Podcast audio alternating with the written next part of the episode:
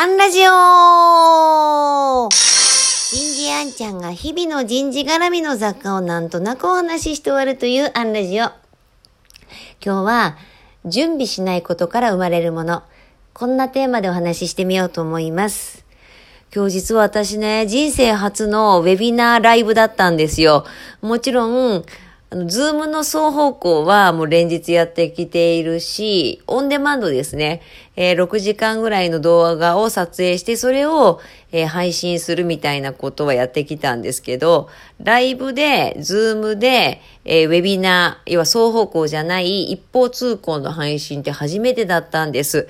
もうレスポンスないのあんまり引き受けたくないんでね。ただまあまあ、あの、縁ある方のご依頼だったんで、えー、引き受けたと。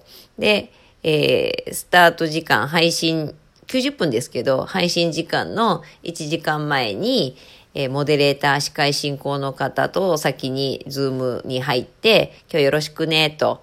で、もうそこから段取りの打ち合わせ。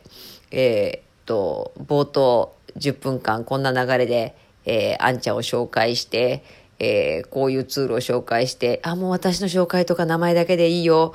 もうスライド見てくださいでいいからね。それよりはそっちに使ってとか、えー、失業とどうしましょうかとか、あ、もうなんかセミナーの中で適当に答えるけど、もう全部に答えられなかったらごめんねって言ってねとか、もう本当にあの、その場でやり取りしながら、でも私ね、ずっと双方向でやってきたから、あの画面の向こうに100名いらっしゃるのでね、あの表情も見えないし、逆に見えないことって不安だねって、あの、いう話をして、で、そうですかって、そんなもんですよ。そうだよね。そんなものだよね。私も受講生側に回った時にそういうウェビナーを見るからわかるんだけどね。不安だわ。いや、でも不安だったらあの、時に、あの、声かけてくれたら、あの、私対応しますから。あ、本当？あの、じゃあ、私が声かけたら顔出してきて答えてくれるの？あ、僕でよかったら、マジで？マジで声かけるよ？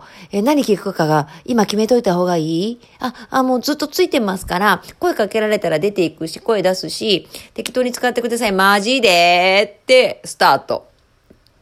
そしたら冒頭司会進行した後、画面消えるのかと思ったら、なんか、勘違いなのかな？画面消さないでずっと二人で私演者、えっ、ー、と、レジュメ出しながら喋ってるんだけど、司会進行もずっと映ってる感じ。なんかそれも変だなと思うので、なんかこう、あえて、まあ、仮に A さんとしよう。A さんはこの件どう思う？なるほど。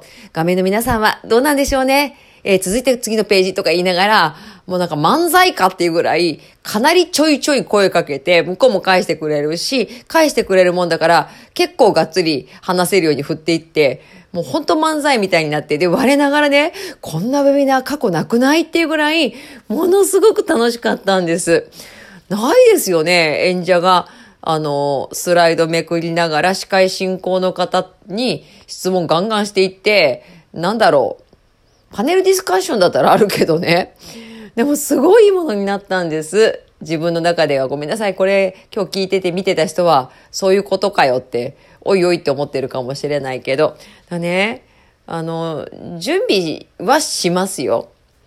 必要な準備は、場数も経験も必要です。人前で情報提供お時間いただいて頂戴するわけですからね。でもどっかから先は準備しすぎないで、その場のね、あの正直な思いだとか空気感だとか、もちろん最後の目的アウトプットも確認しながら、なんかこれやってみない？とか、なんかそんなぐらいのノリでね、やってみちゃえるって、やっぱ想定外のものが生まれるんだなって再認識しました。で、またね、あの、そのモデレーターやってくださってた方が私よりも一回りも二回りもお若い方で、なんかこう、いいなと思って次世代とね、こんな間合いで新しいチャレンジ。で、別にチャレンジしようと思ってチャレンジないですからね。あの、結果振り返ったら面白いものが出来上がった。なんか、このラジオも大概準備してないっちゃ準備してないで原稿もなく喋ってますけれども、たくさんの想定外が新しいものを生んでいく。ぜひね、準備しないことも楽しんでいけたらなーって思う週末でした。今日はここまで。次回もお楽しみに。